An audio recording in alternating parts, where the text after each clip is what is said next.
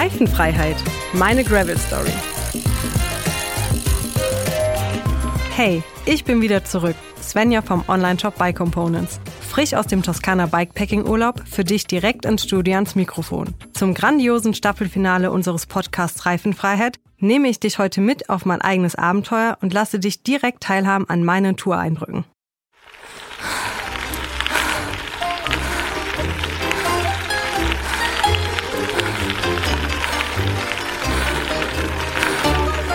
Wenn ich das so höre, will ich sofort wieder zurück.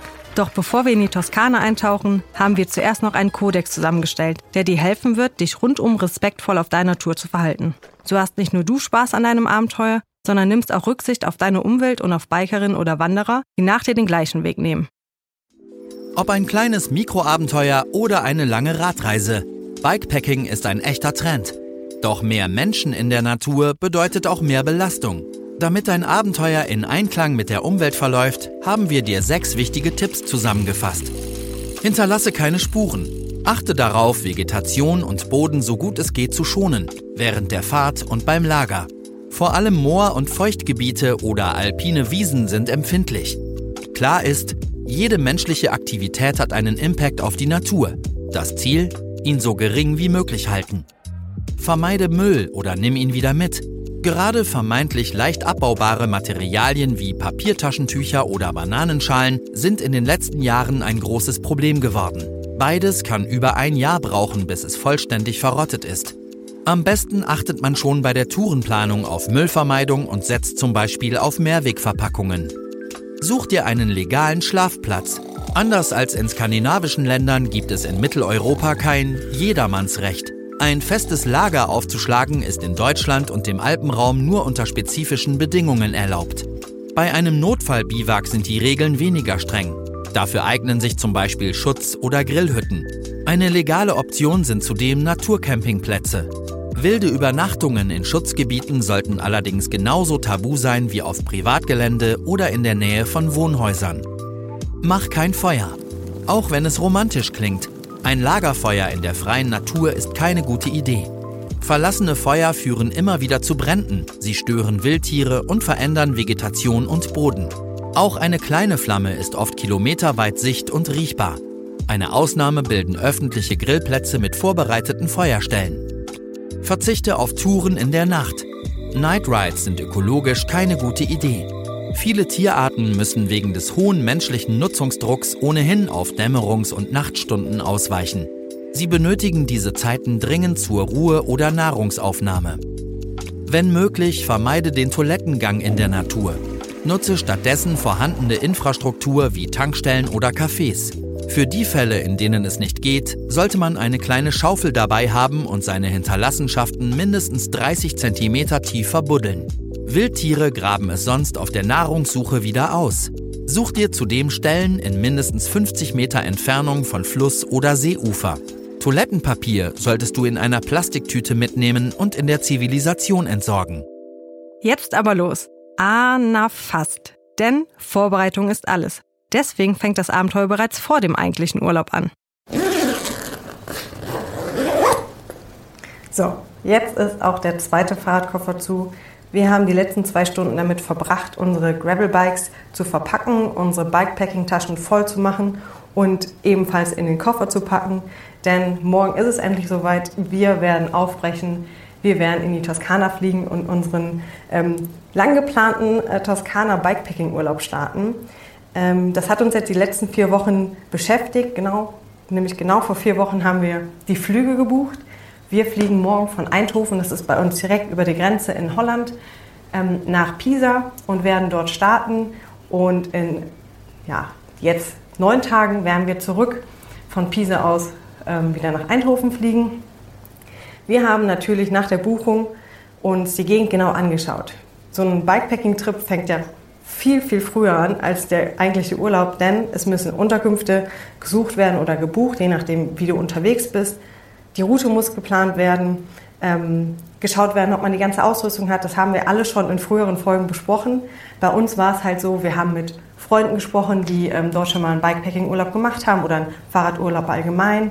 Wir haben äh, Foren gelesen, wir haben Berichte gelesen. Wir haben uns auch auf Strava die Heatmap angeguckt, wo sind die Leute lang gefahren. Dank der ähm, Google Earth Autos ähm, konnte man natürlich auch sich genau die Orte anschauen, wo man durchfährt, ein bisschen gucken, okay, ist das toll, ähm, macht es Sinn, auf diesen Straßen zu fahren, um das besser einschätzen zu können. Und so haben wir halt knapp vor einer Woche angefangen, die Unterkünfte zu buchen. Zum Beispiel werden wir am ersten Tag ähm, von Pisa nach äh, Poggibonsi fahren. Das wird eine der ja, längsten und, ja, und steilsten Routen ähm, auf der ganzen Tour sein. Ähm, haben wir aber gesagt, ist nicht so schlimm, denn es ist der erste Tag, da ist man noch frisch. Ähm, wir werden auf dieser ersten Tour beispielsweise auch zwei ähm, schöne Städte ähm, besichtigen und da werde ich dir dann später von erzählen. Aber wir starten halt mit einer sehr wilden Etappe. Ich weiß nicht, ob du es hörst, ich bin total aufgeregt, denn wir müssen jetzt gleich auch ins Bett. Um 4 Uhr geht der Wecker, wir müssen ab zum Flughafen. Noch eine Kleinigkeit, vielleicht wenn du dich fragst, okay, ihr fliegt mit dem Bike, ihr habt einen Koffer dabei, wo lasst ihr die stehen? Wir haben jetzt die Lösung, dass wir die erste Nacht und die letzte Nacht in der gleichen Unterkunft in Pisa verbringen, haben mit dem äh, Gastgeber dort gesprochen und der verwahrt so lange unsere Koffer und alle Sachen, die wir halt irgendwie auf einem Hinflug oder Rückflug benötigen, wie Schuhe oder Klamotten, nehmen wir im Handgepäck mit. Und er ist so lieb und bewahrt das auf, sodass wir uns darum keine Sorgen machen müssen.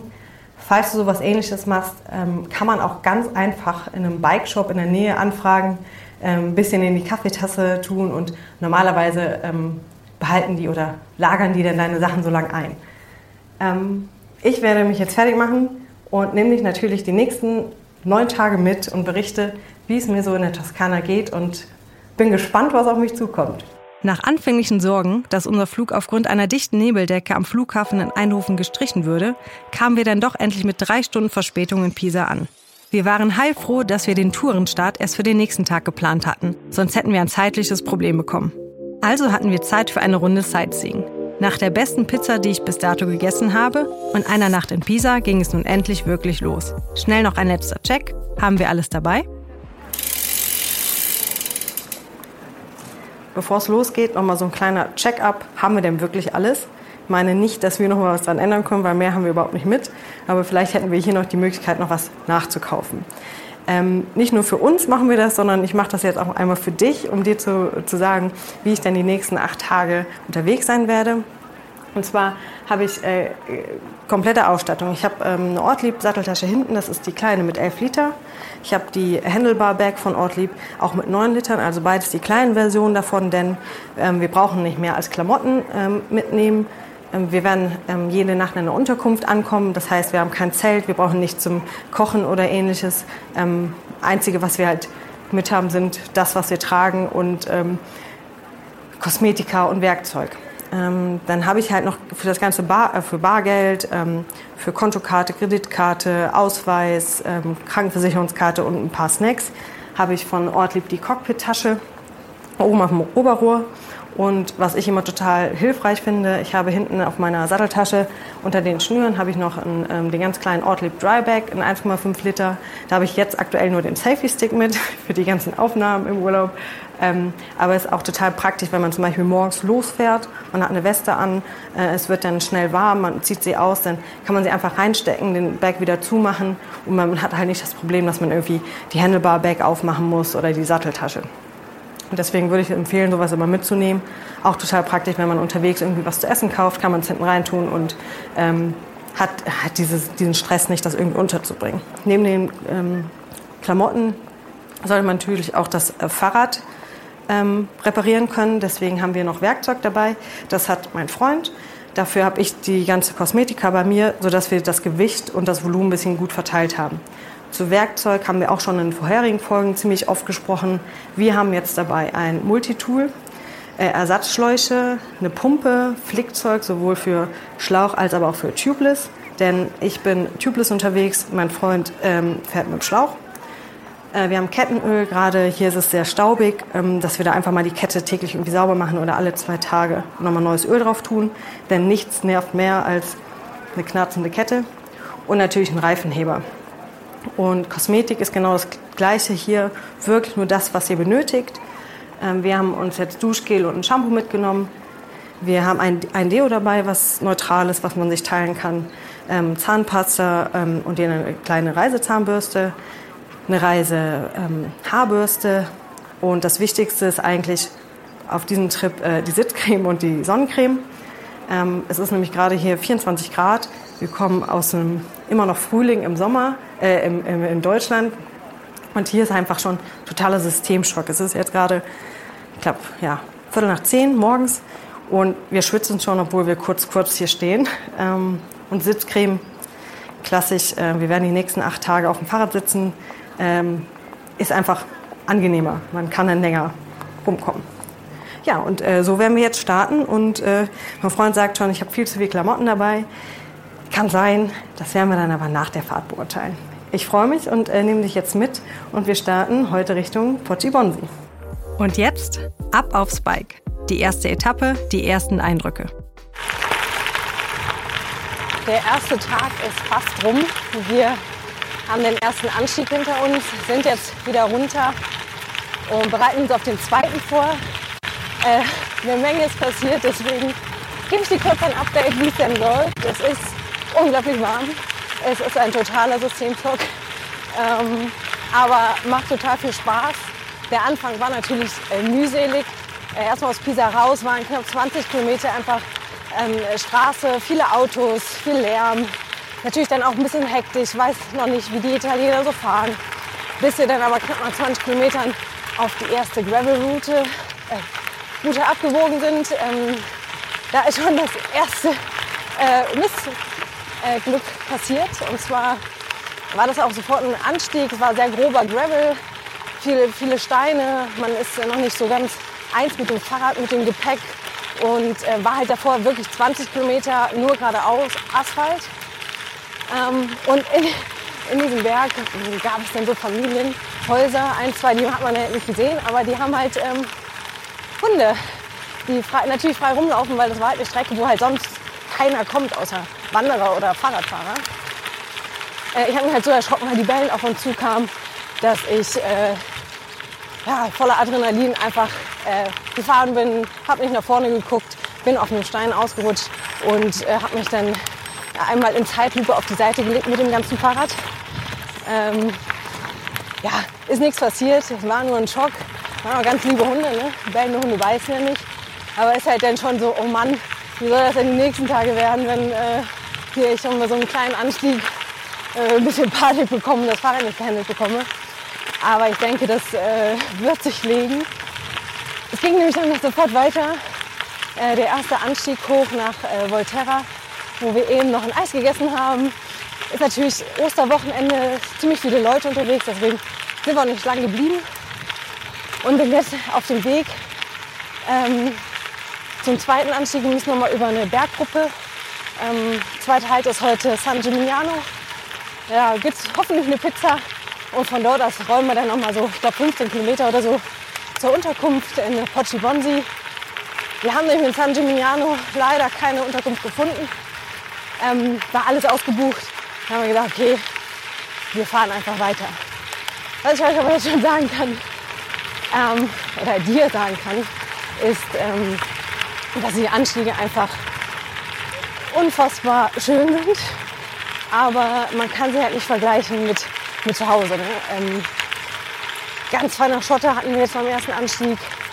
Ähm, und so eine Stunde bei 24 Grad mit Gepäck und Fahrrad einfach die Beine pedalieren, ist dann natürlich auch von, vom, vom Mindset halt total ähm, schwierig, weil erster Tag hatte man dieses Jahr noch nicht.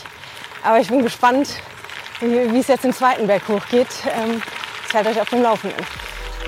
Rückblickend war die erste Etappe auch die anstrengendste von allen. Final waren wir sieben Stunden unterwegs, sind 128 Kilometer gefahren und haben mehr als 2200 Höhenmeter gemacht. Und dann kam unser Schlaf auch noch zu kurz. Ein kurzer Recap für dich vor dem Start in Poggibonsi.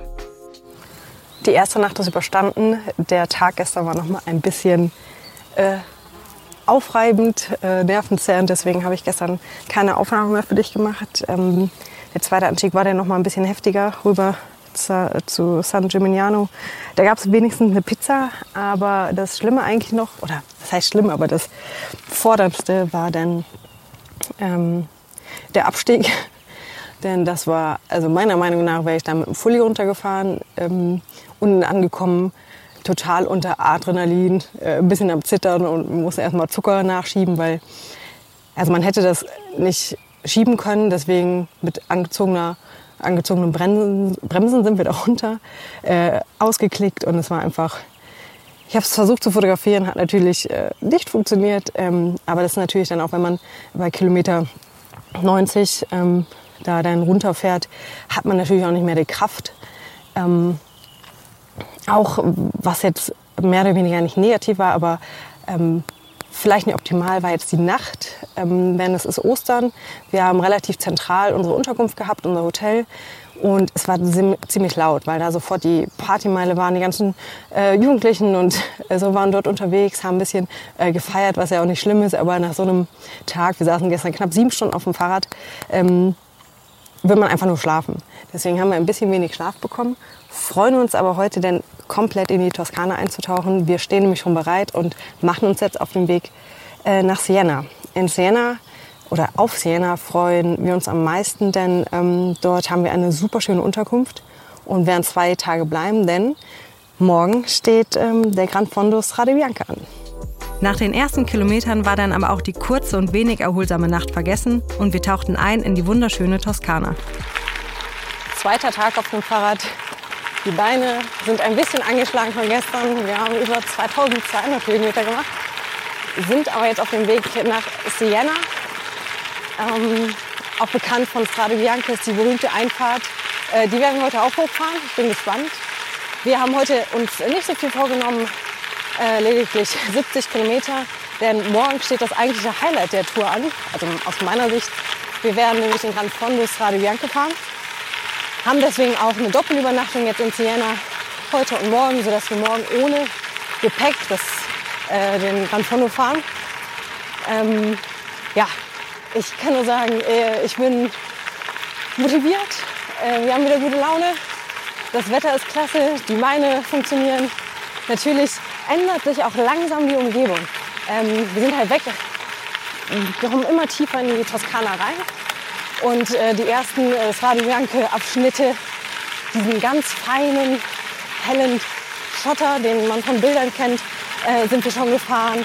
Ähm, man sieht auf einmal die malerische Toskana, also die ganzen Berge, die man von diesen Fotografien, wenn man Toskana googelt, sieht, ähm, äh, gezeigt bekommt. Und das ist schon klasse. Also man ist jetzt einen Tag unterwegs und einfach schon in einer komplett anderen Welt. Und es ist einfach unfassbar fahrradfreundlich. Wenig Verkehr, aber auch bisher wenig Radfahrer, die wir so treffen. Aber äh, vielleicht ändert sich das noch. Der zweite Tag, der Hunger macht sich breit, die Beine werden müde. Vielleicht morgen doch das Wetter entspannt am Pool genießen? Die anfängliche gute Laune heute Morgen äh, weicht langsam der Erschöpfung. Ähm, eben schon gesagt, die Unterkunft äh, heute Abend hat äh, ein Pool. Morgen soll gutes Wetter werden. Vielleicht stehe ich meinen Freund alleine das gerade wieder gefahren, weil also diese kleinen Anstiege, ähm, es ist sehr hügelig hier und die kommen aus dem Nichts. Also du fährst geradeaus und dann kommt vor dir ein kleiner Hügel, der einfach mal 15 Prozent hat über 300, 400 Meter. Ist halt dann schon eine andere Nummer, als mal kurz einen Anstieg 300 Meter hochzufahren. Ich merke meine Beine gut. Habe auch ein bisschen Hunger, deswegen gucken wir gerade ähm, bei der nächsten Gelegenheit, werden wir was essen. Äh, sagen wir mal so, die Laune ist ein bisschen gekippt. Ähm, aber das wird bestimmt wieder. Nach einer Stärkung sind wir dann nach weiteren 40 Kilometern in Siena angekommen, sind den berühmten Schlussanstieg hoch zur Piazza del Campo gefahren und dann weiter zu unserer Unterkunft etwas außerhalb gerollt. Auch hier hatten wir ein würdiges Finale, denn der Weg zur Unterkunft war nochmal kräftezerrend. Ich sitze gerade hier in Fahrtklamotten, wieder glücklich, leicht erschöpft auf der Wiese an unserer Unterkunft in Siena und schaue direkt auf die Stadt. Wir haben ein bisschen außerhalb ähm, uns eine Unterkunft gebucht, die aber direkt am, ähm, am Gran Fondo Strade Bianche entlang äh, läuft, ähm, sodass wir morgen sofort auf der Strecke sind. Äh, wir haben auf dem Weg hierhin noch ähm, die letzten 30 Kilometer sind wir ein paar Strade Bianca Abschnitte gefahren und ich glaube, morgen wird sehr, sehr schön, aber auch sehr, sehr hart. hier hoch zu der Unterkunft ein Anstieg von 19 Prozent. Ähm, haben uns also nochmal hochgekämpft. Aber ähm, ja, es ist einfach herrlich. Äh, das Wetter spielt mit. Ähm, die Landschaft ist äh, traumhaft. Wir haben jetzt den zweiten Tag, äh, 200 Kilometer hinter uns. Ähm, und einfach besser hätte man es bisher nicht haben können. Was wir auch nicht besser hätten machen können, ist einen Tag ohne Gepäck einzuplanen und den Gran Fondo Strade Bianche zu fahren. 121 Kilometer, 2450 Höhenmeter und 5 Stunden 50 bei strahlendem Sonnenschein über weiße Schotterstraßen. Unendliche Weiten und eine malerische Landschaft. Die ersten Abschnitte des Strade Bianche liegen hinter uns. Äh, wenn es so weitergeht, dann äh, sind wir nachher ganz weit. Ich kann eigentlich, ich finde gerade gar keine Worte dafür, äh, wie unfassbar es eigentlich ist. Wir haben uns eben noch darüber unterhalten. Also wir müssen, wir fahren zu zweit hier die Abfahrten und die Berge hoch, ähm, weil nebeneinander ähm, geht es nicht. Wir müssen hintereinander mit Abstand, weil Schlaglöcher, komische Wasserwillen, ähm, Schotter, der sehr lose ist, man, man ist halt wirklich voll konzentriert hier auf diesen, dieser Strecke unterwegs. Ähm, hat auch viel Speed, wenn man halt irgendwo runterfährt, muss sich konzentrieren, irgendwie die Anstiege hoch, dann von 5% auf 15, wieder runter, wieder hoch.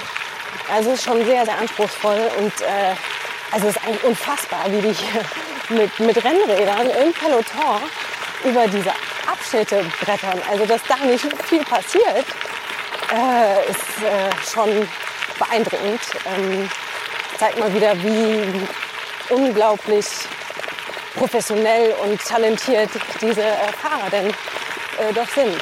Und äh, glaube, nächstes Jahr Strade Bianca gucken wird äh, ein ganz anderes Erlebnis. Zu sagen, oh Gott, da sind wir auch gefahren und die fahren einfach in dreifacher, ja, wahrscheinlich eher doppelter Geschwindigkeit rüber. Ja, ich äh, bin gespannt. Ich sehe gerade vor mir, tut sich der erste Anschub wieder auf. Ich melde mich gleich zurück. Auch am vierten Tag geht es weiter über Schotter, Steine mit ganz viel weißem Staub, der uns und die Fahrräder weiter einhüllt. Neben den berühmten Abschnitten vom Strade Bianche fahren wir auch immer wieder auf den Wegen der historischen Rennradrundfahrt L'Eroica und finden uns wieder auf Teilen des Tuscany Trails. Tag Nummer vier. Wir sind schon wieder eine Stunde unterwegs. Ähm, ich äh, kann mich dran gewöhnen. Äh, habe auch schon gesagt, sollen wir das nicht einfach die nächsten drei Wochen so weitermachen. Ich rufe auf der Arbeit an. Äh, ich komme ein bisschen später. Äh, nee, Spaß beiseite. Also die Toskana, gerade wo wir jetzt unterwegs sind, wir sind eigentlich permanent entweder auf einer Strade Bianche Route unterwegs, auf der Leroica Route oder dem äh, Tuscany Trail. Ähm, ist super gut oh, ausgeschildert. Ähm, super Untergrund, wenig Verkehr. Äh, ab und zu kommen uns mal ein paar Radfahrer entgegen. Aber ich muss auch sagen, das sind halt Strecken. Ähm, eben, deswegen habe ich das Mikrofon auch wieder rausgeholt.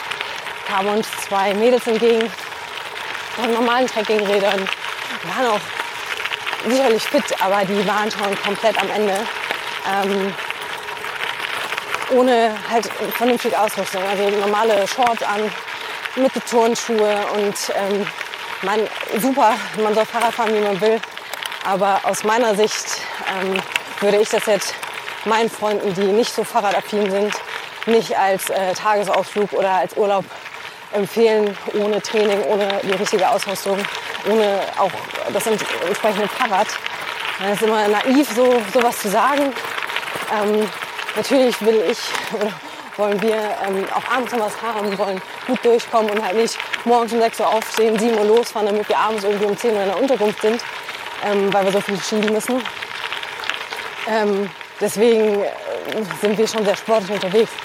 Aber gerade so die, Strade Bianche Abschnitte oder auch die, die Hügel, die da kommen, der Schotter, ist meiner Meinung nach technisch schon fordernd. Ähm, und es ist halt auch nicht so, dass hier alle zwei, drei Kilometer irgendwie ähm, ein Café oder Restaurant oder Tankstelle ist, wo man mal irgendwie was zu trinken einpacken kann oder noch was zu essen holen kann. Ähm, das ist halt auch mal eine Stunde nichts, ne? außer halt Wohnhäuser. Was wohl gut ist, gerade jetzt hier an der Strecke, ähm, es gibt immer wieder Trinkwasser. Ähm, Points, äh, wo man anhalten kann und sich äh, neues Trinkwasser zapfen, was natürlich gerade bei den Temperaturen aktuell ziemlich gut ist. Wir machen das präventiv auch immer, wenn noch eine Flasche irgendwie voll ist. Ähm, wir halten an und füllen schon mal auf. Und das äh, netter Nebeneffekt ist auch, macht euch die Hose mal nass. Ähm, und fahrt dann weiter. Das äh, kühlt enorm und erfrischt. Nur ein bisschen Wasser ins Gesicht und äh, fahrt weiter. Ähm, ich muss sagen, ich bin jetzt schon wieder total begeistert. Und ähm, ja, aber es ist halt auch schon Halbzeit und es ist so, oh nein. Also wir haben heute, wenn wir in Montepulciano ankommen, äh, ist das der Turning Point, dass wir dann wieder hochfahren. Und ähm, ja, es ist äh, schon beeindruckend, wie, wie schnell vier Tage dann vorbeigehen und wie weit weg man dann auch von zu Hause ist. Und dann sieht man halt so dann auf der Karte, okay, es geht wieder zurück.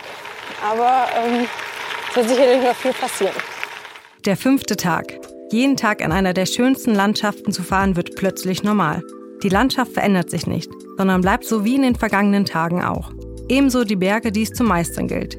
Hier hat man genügend Zeit zum Nachdenken. Nicht selten fährt man mehr als 20 Minuten mit ca. 10 bis 15 km/h für sich alleine diese Anstiege hoch. Und dabei hat man die wildesten Gedanken. Berge über Berge. Also währenddessen kann man eigentlich nicht reden. Ich, ähm, also diese Anstiege, wir fahren da getrennt, jeder fährt sein Tempo, ähm, weil sonst hält man das gar nicht aus. Also man kann hier nicht mehr drücken, weil man nicht weiß, wie schlimm wird denn der nächste. Ist halt auch heute Morgen Garmin angemacht, Route gestartet. Erster Anstieg steht da. Anstieg 19 oder 1 von 19 heute. Und du denkst dir schon, oh Bayer, äh, was kommen denn auch noch für Anstiege heute? Während den Anstiegen hat man natürlich auch ziemlich viel Zeit äh, zu, zu überlegen, so, so nachzudenken über Gott und die Welt, was ist so passiert. Man verarbeitet viel mehr und hat halt, obwohl man nicht alleine ist, ziemlich viel Zeit für sich. Ich muss eigentlich, lustigerweise denke ich seit zwei Tagen immer wieder am Berg, im Anstieg, über eine Diskussion mit zwei Kollegen, noch eine Woche bevor ich in die Toskana gestartet bin, aus dem Brand Management. Der David und die Jenny, beides Eltern, haben uns darüber unterhalten, ob es Sinn macht, an Kindermountainbikes ähm, eine Anzeige zu spezifizieren, die den Kindern anzeigt, ähm, in welchem Gang sie sich befinden. Weil ähm, Jenny ist so der Meinung, ja, das ähm, wäre wär ganz gut. Ähm, ihr, ähm, ein Kleiner hat auch schon nachgefragt, der Mama, ich weiß gar nicht, in welchem Gang ich bin. Der David sagt, ja, das ist Intuition, lernen die Kinder. Ich, Anstieg hochfahre, ist das halt wirklich, wie ich jetzt schon, glaube ich, mehrmals erwähnt habe, ist so instant, ist äh, von 5% auf 10. Und dann halt auf groben Schotter, der Untergrund verändert sich. Dann mit dem Bike da hoch, man hat eh wenig Kraft und man merkt halt sofort, wie es anstrengender wird. Und ich dachte mir so, boah, jetzt hätte ich gerne so eine Anzeige, weil ich spiele mittlerweile ein bisschen russisch Roulette. Also ich weiß dann nicht, ich kann in dem Moment nicht nach hinten auf meine Kassette gucken und schauen, habe ich da noch einen Gang, sondern tipp auf meinen Schalthebel. Und dann ist das manchmal so, oh, nee, ich war schon auf dem kleinsten Gang und dann schaltet man automatisch hoch mit der Force. Und dann ist so, oh fuck, was mache ich jetzt? Und es ist wirklich, also für diesen Urlaub, Jenny, äh, bin ich bei dir. Ich hätte gerne eine Ganganzeige Gang, äh, gehabt, denn das ist mir jetzt schon mehrmals passiert. Mittlerweile ist es so, wenn wir nebeneinander auf den Berg fahren, rufe ich immer rüber, ey, habe ich noch einen Gang oder nicht? Aber äh, an diese Diskussion mit den beiden habe ich jetzt bestimmt schon das siebte, achte Mal gedacht. Und äh, für diesen Urlaub bin ich bei Jenny. Sowas sollte angezeigt werden. Neben den schweifenden Gedanken lernt man auf so einem Trip auch zu schätzen, was man hat. Ich habe definitiv einen neuen besten Freund auf der Tour gefunden. Für dich habe ich auch einen Tipp mitgebracht, wie du diesen ebenfalls findest. Äh, heute möchte ich dir meinen neuen besten Freund vorstellen, den ich äh, schätzen und lieben gelernt habe die letzten Tage. Und zwar ist das mein 42er Ritzel. Äh, ich hatte, glaube ich, schon erwähnt, dass äh, wir gerade an Bergen natürlich jeder äh, das eigene Tempo fährt. Ein Freund fährt meistens vor, da sind so zwischen 15, 20 Sekunden Abstand. Was auch daran liegt, wenn er halt im kleinsten Gang ist, habe ich noch vier Gänge nach unten. Das heißt, er muss viel mehr Kraft aufbringen im kleinsten Gang, ähm, um das Fahrrad hochzukriegen und ist dementsprechend natürlich auch schneller. Ähm, mich freut natürlich, denn sobald ein Anstieg kommt und ich dann so zack, komplett runterschalten äh, und äh, pedaliere ganz bequem da hoch, bin natürlich auch was langsamer, aber muss halt nicht so viel Kraft aufwenden. Und das ist ein Tipp, den ich dir mitgeben möchte, wenn du sowas planst. Ähm, guck dir an, wie die Strecke ist, musst du viel Höhenmeter machen oder nicht. Ähm, und passt deine Übersetzung an dem Fahrrad den Gegebenheiten an, weil es kann halt auch sehr schnell dazu führen, dass du keinen Spaß dran hast. Und gerade wenn du nicht so fit bist oder so, halt einfach eine schwere Übersetzung einfach nicht gut ist, um Berge hochzufahren.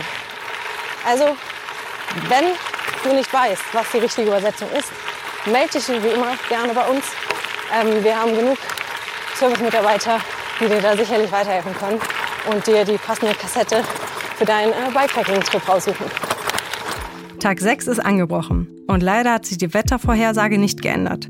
Wir erwarten Regen gegen Mittag.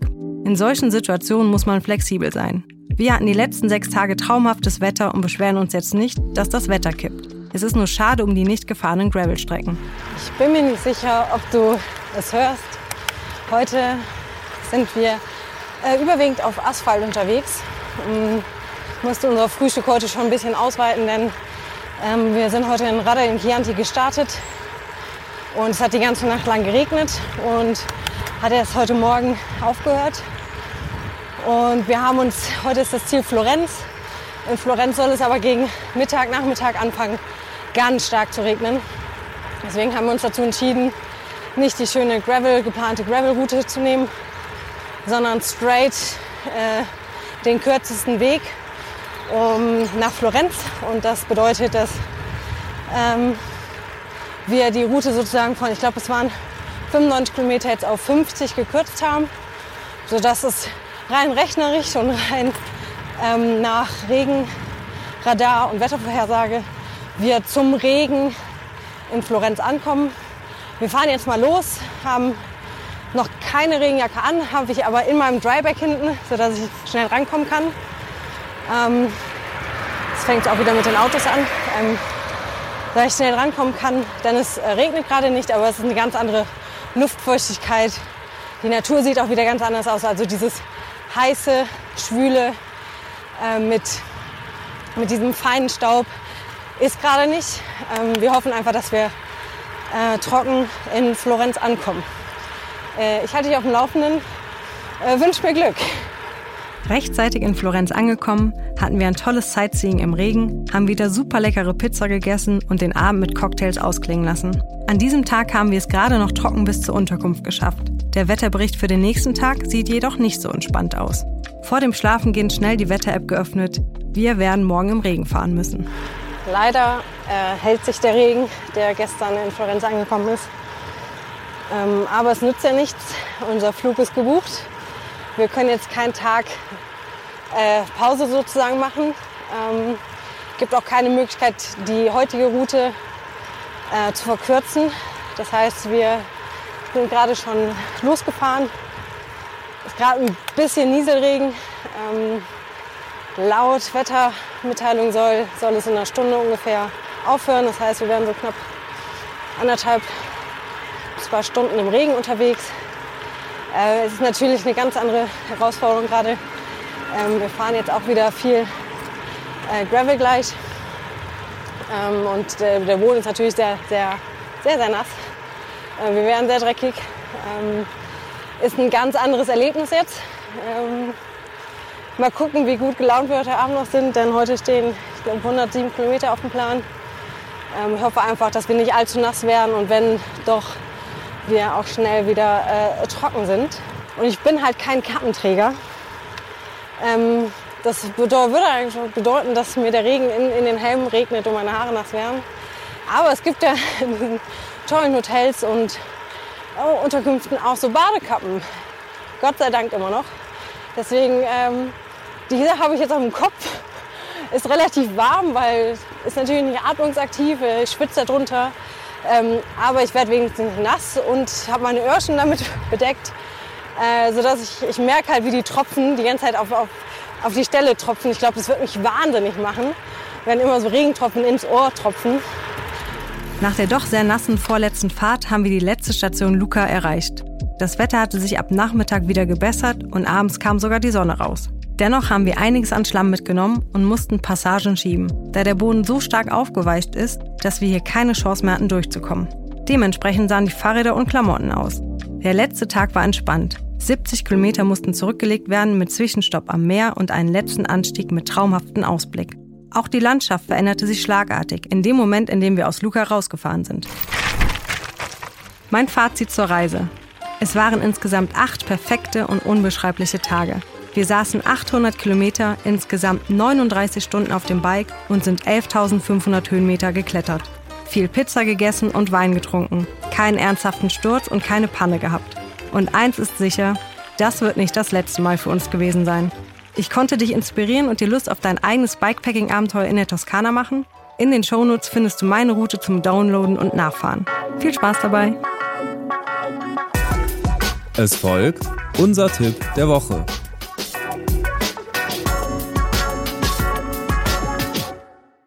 Mein Tipp der Woche, traut euch. Für mich war diese Art des Reisens nicht neu. Aber es war ein neues Land für mich, eine neue geografische Umgebung und anspruchsvollere Strecken. Und am Ende eines solchen Abenteuers steht immer wieder die Erkenntnis, irgendwie meistert man dann doch alles und wächst an den Herausforderungen. Was für ein großartiges Gefühl das ist. Deshalb traut euch.